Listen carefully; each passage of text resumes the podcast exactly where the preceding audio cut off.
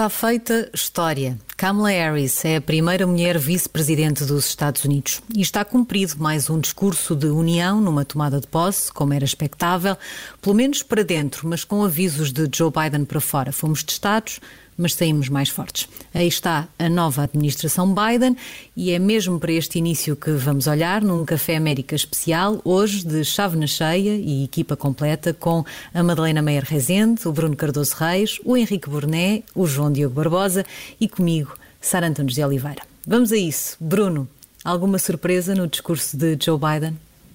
Uh, não, acho que é, é, um, é, é, o discurso que se esperava, sendo que isso é bastante positivo. No fundo, é, é, é mais uma vez um sinal do regresso à normalidade. Uh, no fundo, um presidente americano que cumpre aquilo que se espera de um presidente americano e, e portanto, nesse aspecto é, uma, é algo positivo. Aqui não há, não há, digamos, prémios para a originalidade. Henrique. Uh, olha, eu, o meu comentário seria uh, dois comentários. Um, nunca se esperou tanto de quem inspira tão pouco, uh, e isso é uma nota positiva, ou seja, precisamente como o Bruno dizia, esta ideia de regresso à normalidade, o melhor que Biden tem para oferecer e ofereceu neste discurso foi a ideia de união, de moderação, de querer falar a um maior número possível de pessoas, e aquela declaração de ser o presidente de todos os americanos é aqui essencial, e portanto. Uh, é isto que se espera de Biden e, e, acho que é importante perceber mesmo nós estamos à espera de imenso de um homem que nunca foi muito inspirador. Eu diria Isso não é pouco. Que... Eu, eu, fiquei um bocadinho com a sensação de senti-me um bocadinho. Sim, nós já esperávamos isto, mas senti que faltou ali qualquer coisa. Eu penso, eu penso que ele foi, foi ao âmago da questão, não é? Ou seja, uh, quando nós há quatro anos assistimos a esta uh, inauguração com o presidente Trump, ficámos todos com os cabelos de pé, pelo menos eu fiquei absolutamente horrorizada com o discurso de Trump nacionalista, agressivo, uh, etc. E, e, este discurso foi um discurso que eu acho que não foi menos combativo, ou seja, ele, Biden uh, reconheceu que a, que, que, que a América está, está no está à beira de qualquer coisa difícil, ou seja, que a democracia esteve em perigo. Uh, e que ainda não está completamente salva, não é? Portanto, há aqui um certo tom uh, bélico, ao contrário do Trump, não é? Bélico no sentido que nós vamos resistir a esta onda que, que, nos, que nos põe em perigo. Uh, e, e não, é um, não é só um discurso apaziguador, eu diria, é um discurso de defesa da democracia e defesa dos valores que são os valores americanos, uh, pela positiva, digamos assim. Não, eu acho que o que é mais surpreendente é mesmo termos um discurso que, que o, grande, o grande ponto central é esta ideia da defesa da democracia por parte de um presidente americano, mas ele não está a falar, como por exemplo naquele famoso discurso exatamente de posse do presidente Kennedy, não é, de, de 1961, não é, de que os Estados Unidos vão estão dispostos a correr eh, qualquer perigo, a pagar qualquer preço para defender a liberdade no mundo, etc. Ele está a falar de defender a democracia essencialmente internamente nos Estados Unidos, não é? Agora, eu concordo que realmente uh, o, Joe Biden não é um grande orador. Acho que as partes melhores provavelmente foram citações, por exemplo, do, do, do, Lincoln, que também, mais uma vez, era uma coisa expectável, não é? O, o, grande, o grande símbolo da unidade, não é? Uh, ainda por cima, um presidente republicano, ironicamente, mas, uh, mas portanto, eu acho que realmente não, não, é de esperar aqui muita inspiração, vamos dizer assim. Uh, agora, há este lado realmente surpreendente de, de, de, de, termos um discurso centrado na defesa da democracia, essencialmente realmente para, para uso interno. Há uma pequena referência também à questão dos aliados e de e, no fundo, a promessa de que os Estados Unidos vão voltar a empenhar no mundo, mas uma coisa muito telegráfica e, se calhar, até significativamente telegráfica, eh, porque me parece que realmente, pelo menos nesta fase inicial da, da presidência Biden, ela vai ter de se concentrar muito em eh, reconstruir, de facto, o normal funcionamento das instituições nos Estados Unidos. João Diogo, ainda não te ouvimos. Sim, eu estava a pensar aqui neste inverno escuro que nós estávamos a passar, fiquei inspirado e estava a refletir. Não, eu acho que o discurso foi inteligente na medida em que há duas semanas houve uma invasão ao Capitólio e, portanto, tudo o que o presidente Biden pudesse fazer para deitar um bocadinho de água na fervura era inteligente e, sobretudo, depois de quatro anos de grande adrenalina, diria eu, tudo o que for aborrecido eh, marca uma diferença muito maior do que se fosse ali fazer um discurso inspirado ou inflamado. Acho que foi bom na medida em que foi aborrecido, para repetir o ponto do Bruno, mas também teve uh, pontos muito interessantes que são relativamente comuns na, nas presidências americanas, mas a, a, que nos tínhamos desabituado já com Trump, nomeadamente a referência insistente uh, a Deus, à, à, religião, até uma, uma citação de Santo Agostinho, que é uma coisa um bocadinho inusitada, e acho que é por aí que Biden pode unir e pode convencer aquela boa fatia de americanos que não está convencida da sua legitimidade, e isso é, é muito interessante e parece-me que faz uma boa entrada, apesar de não ser, se calhar, tão inspirador como o Obama, que, foi, que era verdadeiramente quem muita gente tinha na, na, mente quando estava a ouvir Joe Biden, e acho que isso é bom. Acho que depois de quatro anos eletrizantes, aquilo que a América precisa é de água na fervura, não de mais oratória uh, inflamada. Eu, eu, por acaso Sim, estava a pegar só, só no, no, ponto do João Diogo, ou seja, que isto, que esta uso da religião pelo, por um democrata neste, neste momento é particularmente uh, e ficou com um objetivo unificador, ou seja, porque o Partido Democrata está cada vez mais secular, cada vez menos uh, uh, cada vez mais separado das pessoas que são ditas religiosas, às questões do aborto, etc. E, e, esta, e este uso é um uso muito estratégico e também muito centrado na sua fé, obviamente, que, que, que todos conhecem e que ele, enfim, tem sempre muito central como pessoa política, e, e penso que, que, é notável, de facto, estas múltiplas referências uh, ao seu catolicismo mesmo e, e, ao seu, e ao seu cristianismo. Penso que isto é Mas mesmo aí é um pouco um regresso, é um pouco um regresso à normalidade, não é? Na, na, na, retórica política americana, de facto, o peso da pregação, da pregação cristã é, é enorme, não é? Aí, de facto, a figura do Trump é bastante paradoxal, porque sendo alguém que tem um apoio de uma ala muito mais conservadora, mais evangélica, não é? Ele próprio, em termos pessoais, de facto, ele e a Bíblia não, não eram muito amigos, não é? Não havia ali grande conhecimento mútuo. Mas nós na Europa temos muitas vezes dificuldade em perceber que, eh, isso já, já falámos nisto noutras ocasiões, nos Estados Unidos o papel da religião não se confunde com o papel da Igreja, portanto a ideia da religiosidade não se confunde com a Igreja, portanto o trazer para o espaço público é mais natural até uh, do que muitas vezes é percebido na Europa. Mas eu, voltando ao ponto inicial onde andávamos, eu acho que é, este Presidente tem uh, três prioridades que me parecem mais ou menos inevitáveis, não é? É despolarizar o país, é tratar da economia, sobretudo uh, pós-crise pandémica, e uh, o papel da, da, América no mundo, a influência externa. E o primeiro aspecto da despolarização, de facto, só, só vai lá por um de dois caminhos. Um, se fosse profundamente inspirador e levasse atrás de si uma grande parte da população, o que, tendo em conta os resultados eleitorais e o estado em que o país está, é pouco provável, ou então sendo apaziguador. E, portanto, eu acho que este discurso pouco inspirador, é um discurso apaziguador, como o, o pôr água na fervura que o João Diogo dizia há bocado. E acho que é nessa perspectiva deve ser interpretado. E, portanto, a ideia uh, resulta daqui, uma ideia que eu acho que é importante até para nós pensarmos, que é a moderação e a tolerância como uh, um, um momento essencial para recompor sociedades polarizadas. Sim, e, Sim eu acho que se nota sobretudo essa questão também no. Desculpem, eh, Bruno. Uh, no tom uh, e na forma que Biden usa, porque ele podia ter feito exatamente o mesmo discurso, um discurso apaziguador, apaziguador e de união, mas num tom mais assertivo. E eu acho que não é só porque ele não é um grande orador, eu acho que ele escolheu um tom que a dado momento parecia de pedido de, de, de alguém que está perante uma, uma situação difícil e que precisa de ajuda e que pede ajuda. Eu acho que ele assumiu esse tom de eu não, não estou aqui para impor nada, nós precisamos de olhar para esta situação e perceber que precisamos de a resolver. Uh, e, portanto, uh, eu acho que senti mais como diferença e como surpresa esse, esse tom, porque eu acho que ele não procurou ser assertivo. E acho que se nota sobretudo a diferença quando ele faz esse tal comentário telegráfico virado para fora e, e parece que ganha ali outro fulgor e diz nós, uh, nós fomos testados, mas saímos mais fortes e muda completamente de tom e depois volta muito rapidamente ao mesmo tom que tinha antes. E depois, se tivermos em conta o último discurso de Donald Trump feito algumas horas antes, antes de entrar no Air Force One pela última vez, percebemos ainda mais a diferença do tom de alguém que está ali a dizer eu não sei tudo, eu não consigo resolver tudo, eu preciso da ajuda de toda a gente para o resolver.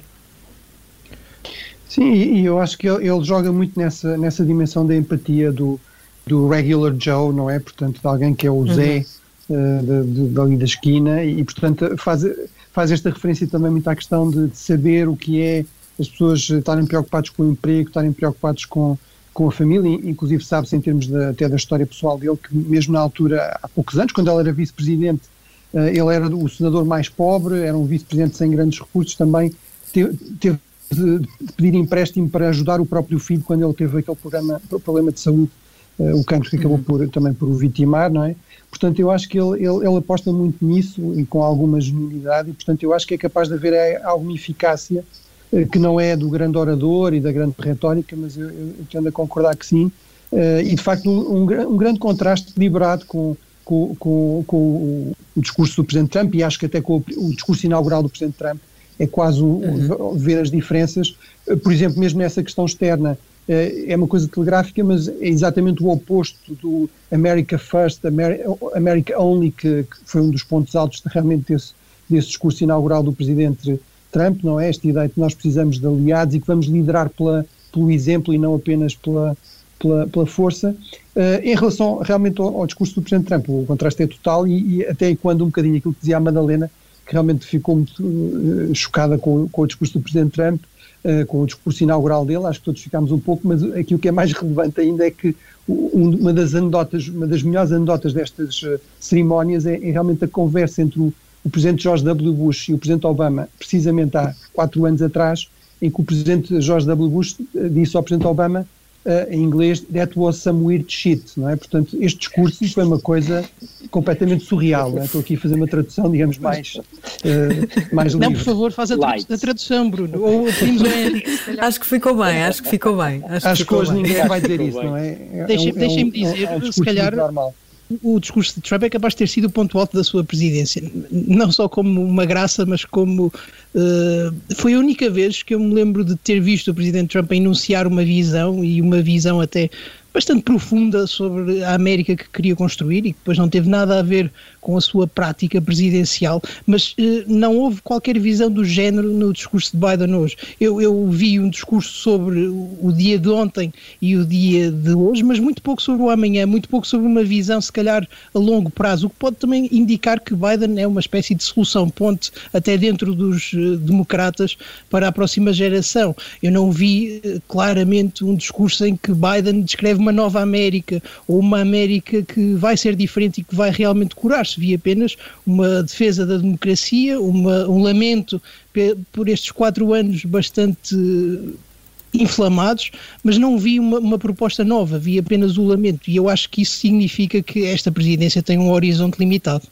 Mas eu diria, eu diria na linha do do que tu já tinhas dito há pouco, João Diogo, que eu acho e isso é uh, o ponto positivo e é, e é aquilo que provavelmente marca esta presidência, isto é, uma presidência que ainda por cima precisa uh, de fazer pontos no, no Congresso, seja no Senado, seja na Câmara de Representantes, uh, não, pode, não tinha muita probabilidade de sucesso se começasse por ser profundamente marcada e, portanto, isto parece-me que era, era necessário. Há uma outra nota na parte da política externa que já foi aqui referida, que é aquela pequena referência a dizer, no fundo, que uh, curámos, enfim, fomos postos à prova, mas recuperámos e aqui estamos de volta. Isto é francamente diferente de qualquer discurso uh, externo, ou da, da, parte externa qualquer discurso inaugural de um Presidente dos Estados Unidos. E isto uh, leva-me um bocadinho para aquela expressão na caça, enfim, talvez exagerando, mas que se esta potência não vai ferida na asa, uh, pelo menos uh, magoada está. E, portanto, nós vimos aqui uma, uma superpotência que fala ao mundo uh, das suas feridas. E, portanto, há uma exposição de uma superpotência que está sofrida, que não tem a, capacidade de se apresentar ao mundo como se apresentava antigamente. Esse é outro estrago que fica desta, desta presidência Trump, não é? E, portanto, este presidente tem que uh, curar o país internamente e fazer o mundo acreditar que, é, que, que a América tem um lugar no mundo fiável e, portanto, esse que me parece ser um dos, um dos grandes desafios uh, de Biden também precisa de alguma humildade. Portanto, é aqui um discurso de humildade de um país que passou por muito uh, e que a inspiração e, e, a, e a, a, a, crença neste projeto passa mais por acreditar que existem os meios e os processos do que propriamente ter uma visão muito clara sobre o futuro da América, não há dúvida. É, é mais, é mais de, de, de, de, processos do que de, de uma visão inspiradora. Mas deixa-me dizer rapidamente eu, eu que, apesar de tudo, uh, e não houve isso no discurso de Biden, mas o conjunto de medidas que a nova administração já tem apresentado e hoje ainda uma série de, de decretos executivos uh, para serem já assinados é bastante impressionante. E não havendo isso de Biden, não quer dizer que não haja uma visão do futuro, que pode ser discutível e certamente tem pontos que não merecem grande admiração, mas que existe na administração. Não necessariamente na presidência, mas existe na, na administração. Desculpa, Bruno.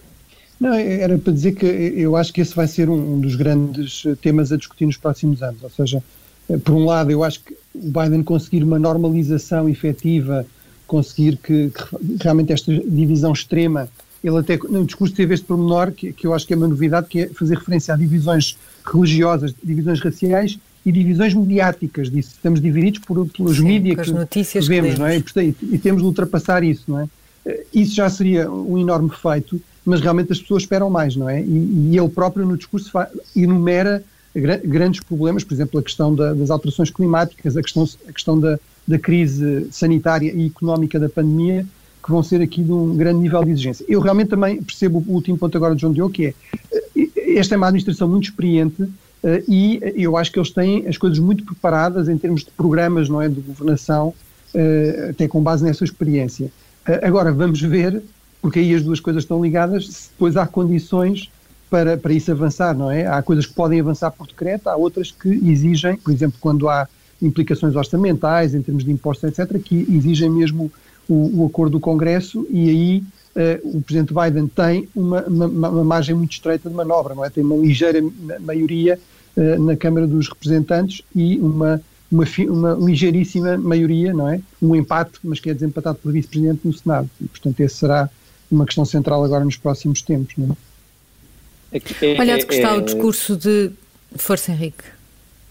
Não, eu, eu, eu, estava a dar exatamente, olha, talvez o salto que estavas a, a, dar, Sara, que era, tendo dito que achava que havia estes três aspectos das prioridades, não é? a despolarização, a questão da economia e da influência externa, agora temos que olhar para as condicionantes do mandato para perceber em que medida é que ele pode executá-las, não é? Ele está dependente, eu diria, daqui de uns quantos, de umas quantas condicionantes. Por um lado, o que acontece uh, ao Partido Republicano, uh, que se está a curar desta relação com Trump e de como é que se reorganiza. Do que é que lhe acontece com a esquerda do, do Partido Democrata, uh, isso também é importante. Como é que avança a vacinação, porque isto, disso também depende a recuperação económica. Uh, em que medida é consegue alguma eh, credibilidade internacional e, portanto, como é que vai ser recebido?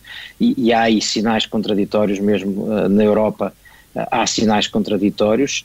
Uh, e, finalmente, em que medida é que a China aproveita esta fragilidade para ocupar território? Portanto, há aqui um conjunto de condicionantes que, que fazem com que este tenha que ser um presidente que precise de unir, talvez suavemente, devagarinho. Uma espécie então, de presidente rapidamente, para não, é? deixar ganhar esse espaço. Não, não acho que seja. Eu, Desculpa, eu não João Diogo, não percebi.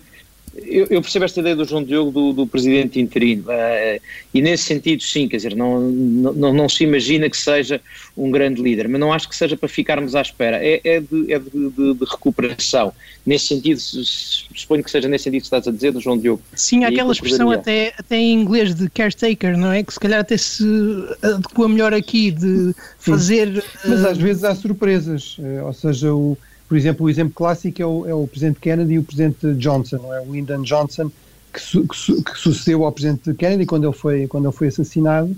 O presidente Kennedy, lá está, era uma, uma retórica extraordinária, um discurso que toda a gente se lembra, etc. Mas não conseguiu fazer assim tanto, até em termos de, precisamente da relação com o Congresso. E depois foi o presidente Johnson, com muita experiência, do, lá está, do Senado, também com o Joe Biden, uh, que não era uma, uma pessoa com uma grande retórica ou que em termos de carisma pessoal digamos, fosse visto com, como um gênio da política, etc. E, no entanto, acabou por ser alguém que conseguiu fazer reformas muito importantes e avançar em áreas muito importantes. Não estou a dizer que isso é, vai ser necessariamente assim, não é? Mas, mas às vezes, até do ponto de vista, digamos, da avaliação política, se calhar não é, não deixa de ser inteligente não, ter, não criar aqui expectativas muito elevadas, não é? Ô Sara, deixa-me só fazer um Eu, último comentário. Desculpa, só Muito um rapidamente, até porque nós temos que avançar para os prémios. Sim, mas um, um, último comentário só para dizer: este discurso de Joe Biden, e, e não só em relação à política americana, mas até uh, noutras, noutras paragens do mundo, na Europa, é, tem enorme virtude de há muito tempo que não havíamos um discurso onde não havia um nós contra eles. Um eles que são os, os, os maus e um eu que representa o nós que estamos subrepresentados, ou não há aqui uma, uma, uma divisão moral da, da, da comunidade política. E isso é, francamente, um sinal positivo que faz falta, e não é só nos Estados Unidos. Vamos então, por favor, avançar para os prémios. Já não temos muito tempo. Começamos pelos Frank Underwood. Please stop that. Stop what? Madalena, tens aqui um prémio ainda relacionado com esta tomada de posse eh, por causa das condições de segurança.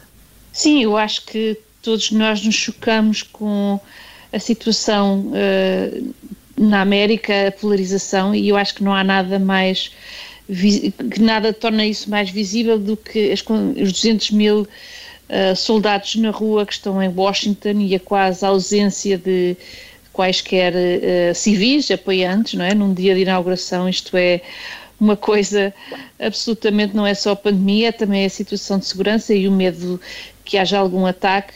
E, portanto, isto é, realmente mostra-nos a situação em que os Estados Unidos estão e, e relembra-nos de forma muito, uh, enfim, uh, física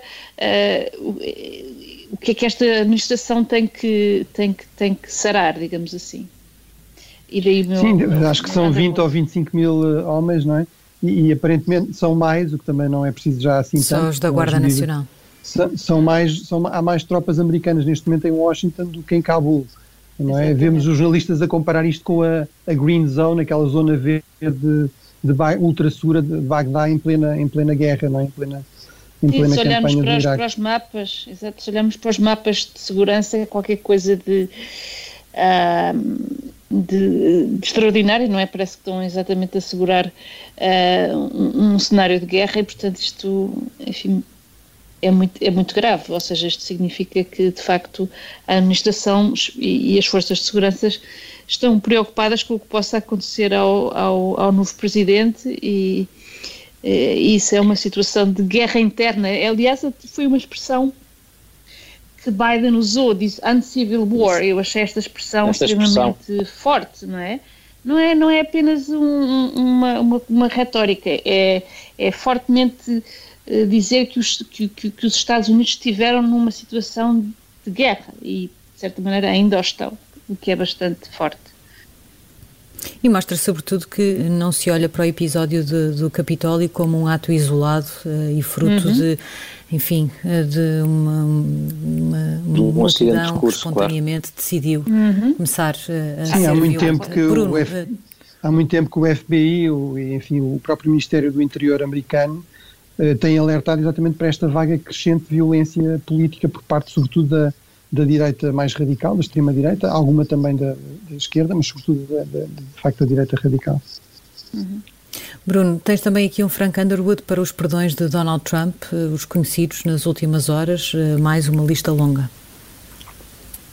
Sim, eh, eu acho que aqui, pronto, também vou ser telegráfico, é fácil de explicar, eu acho que, no fundo, a, a função dos, dos, perdões presidenciais, no fundo, é aqui uma função de clemência, não é? No fundo, é quase uma herança daquela velha função dos monarcas, não é? De serem uh, a encarnação da justiça, mas também de uma certa misericórdia, uma certa clemência.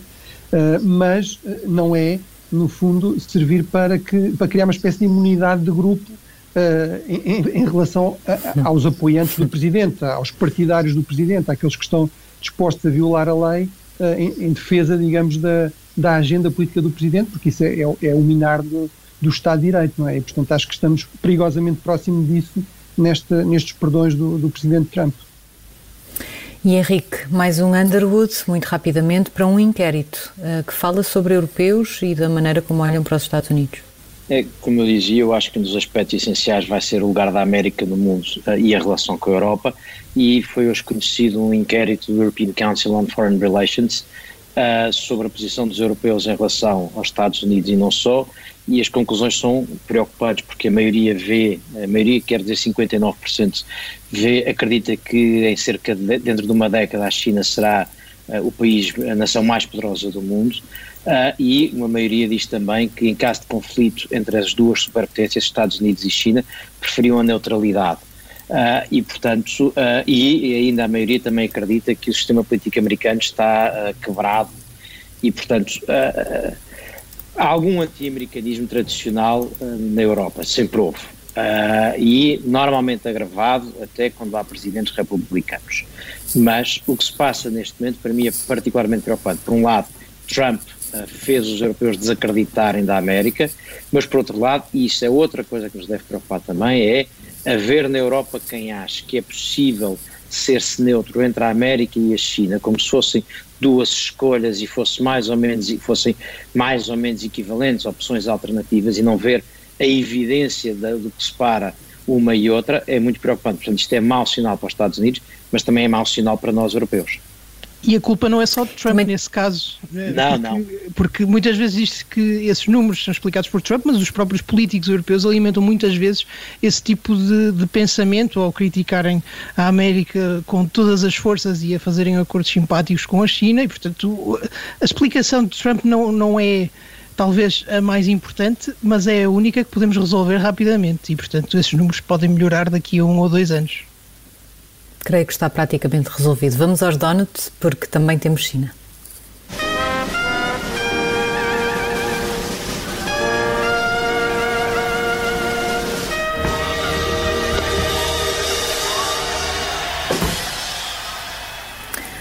João Diogo Barbosa, temos China e temos um dos atos finais desta administração Trump.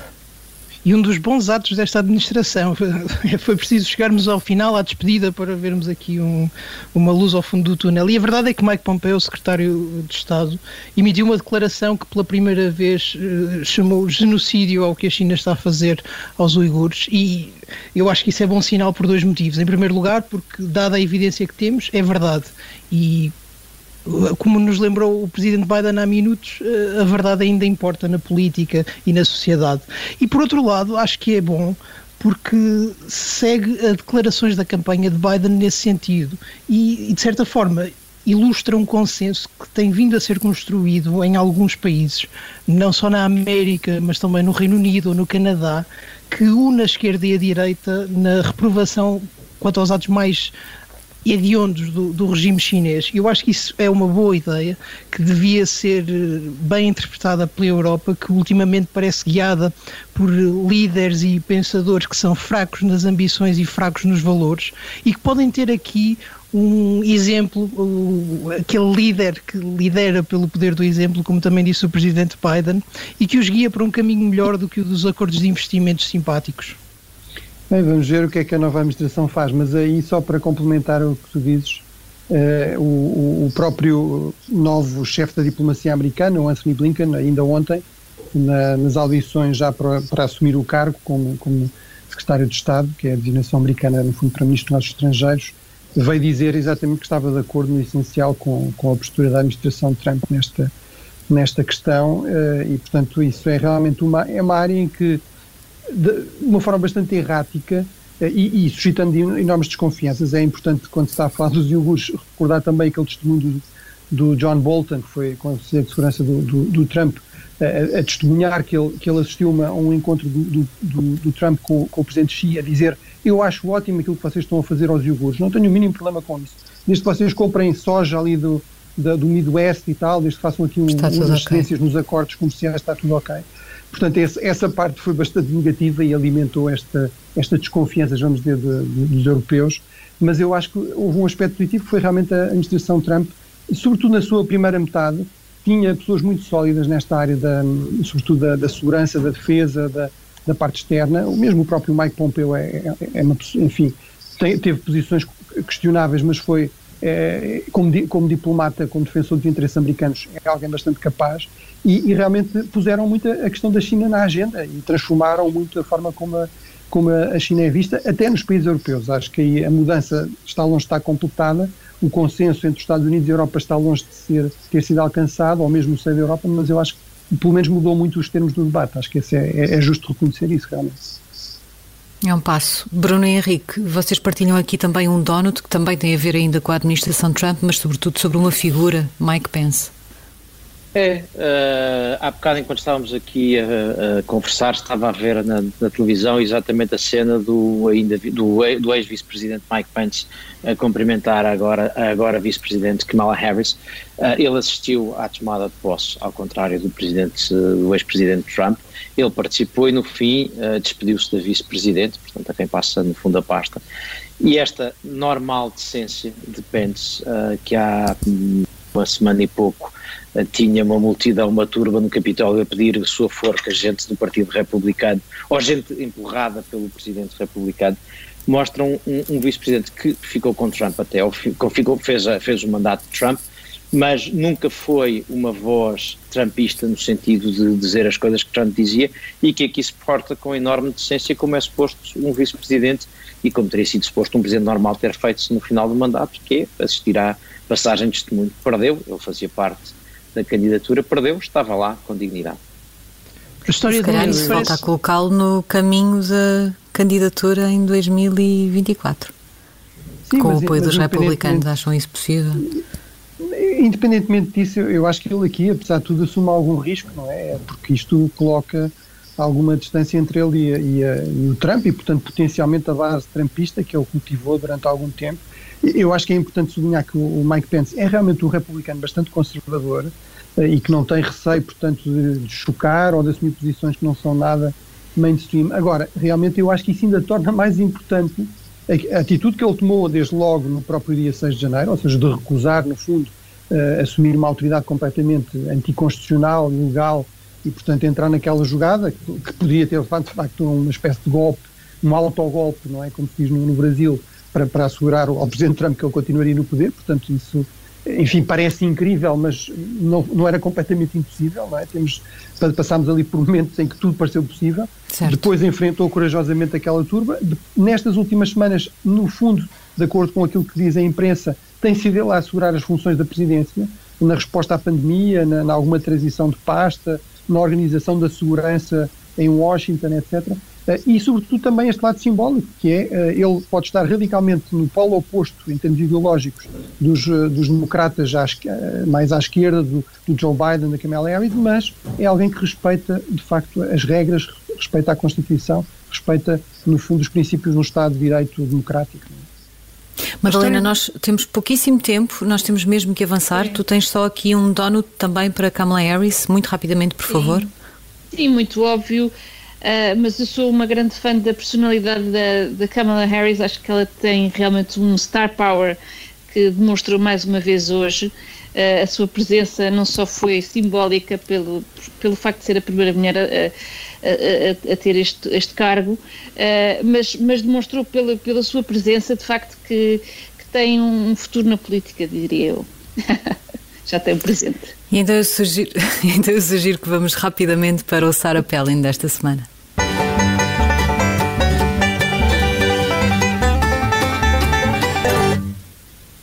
Eu vou muito rapidamente dizer o meu, uh, nem o vou descrever, é, eu aconselho a ouvirem a banda sonora da despedida de Donald Trump uh, na, na, no aeroporto, na base, antes de partir no Air Force One. Uma dica, meteu YMCA, meteu Frank Sinatra e também houve lá Don't Stop Believing, que para mim é sempre Glee, e portanto eu uh, aconselho a ouvir aquela banda sonora surpreendente. Mas Bruno, tu queres destacar no Sarapelli no regresso das estrelas a DC?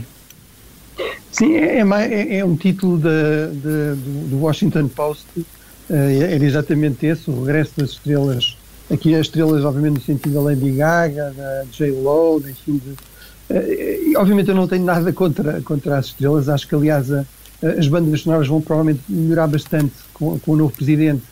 E, e, sobretudo não vai haver problemas dos artistas não quererem que eles que, que as bandas sonoras sejam usadas, não é? Que foi um problema recorrente durante o as campanhas e o mandato do Presidente Trump, que eram os artistas envolvidos, não queriam que ele usasse as suas, as suas melodias, as suas músicas, mas eu acho que os, os, os, os democratas têm de ter aqui algum cuidado, uh, ou seja, realmente esta ideia de que, e as próprias estrelas também, alguma humildade, seguir no fundo o exemplo do próprio Joe Biden, alguma humildade, porque esta ideia de, no fundo, uma espécie de democracia liderada a partir de Hollywood, além de não parecer em si mesmo uma boa ideia, parece também suscitar bastantes reações, no fundo alimentar estas reações populistas uh, de, de, muita da base do, do, do, Donald Trump, não é? A ideia de que não, não vai ser Hollywood que vai ditar uh, o futuro da América. E, portanto, eu acho que aqui há que ter algum cuidado com, com, com, esta ideia do star power, não é? Do poder das estrelas. Mas também política. não é propriamente inédito vermos estrelas em tomadas de posse. Sim, sim, não, claro, eu não estou, eu estou, não estou a questionar isso. Acho que talvez este título seja indicador aqui de uma, de uma ideia, de um, lá está, de um regresso à normalidade, que eu esse acho que talvez seja mais ter, ter, algum cuidado, ter alguma humildade, ou seja, aquela ideia de que um artista, uma estrela, uh, pode no fundo uh, uh, botar faladura, e isso é uma grande mais-valia também para a própria presidência do, do Joe Biden, isso não, não parece ser, ser algo a seguir, agora obviamente estes movimentos musicais sempre existiram, não é? Nas, nestas cerimónias. E Portanto, por, aí, por aí tudo bem. Bruno, Enquanto estou a cantar, tudo bem. Bruno, e nisso pronto ficou bem haver também um, um cantor country, uh, não só os, os mais próximos do, do universo Hollywood, mas um cantor country para ir à, à alma da América, aquela que eventualmente estivesse mais distante. Sim, sim. Exato. Meus caros, terminamos meus caros, chegamos ao final deste Café América especial. Nós voltaremos na próxima semana com mais notícias e mais comentários dos Estados Unidos.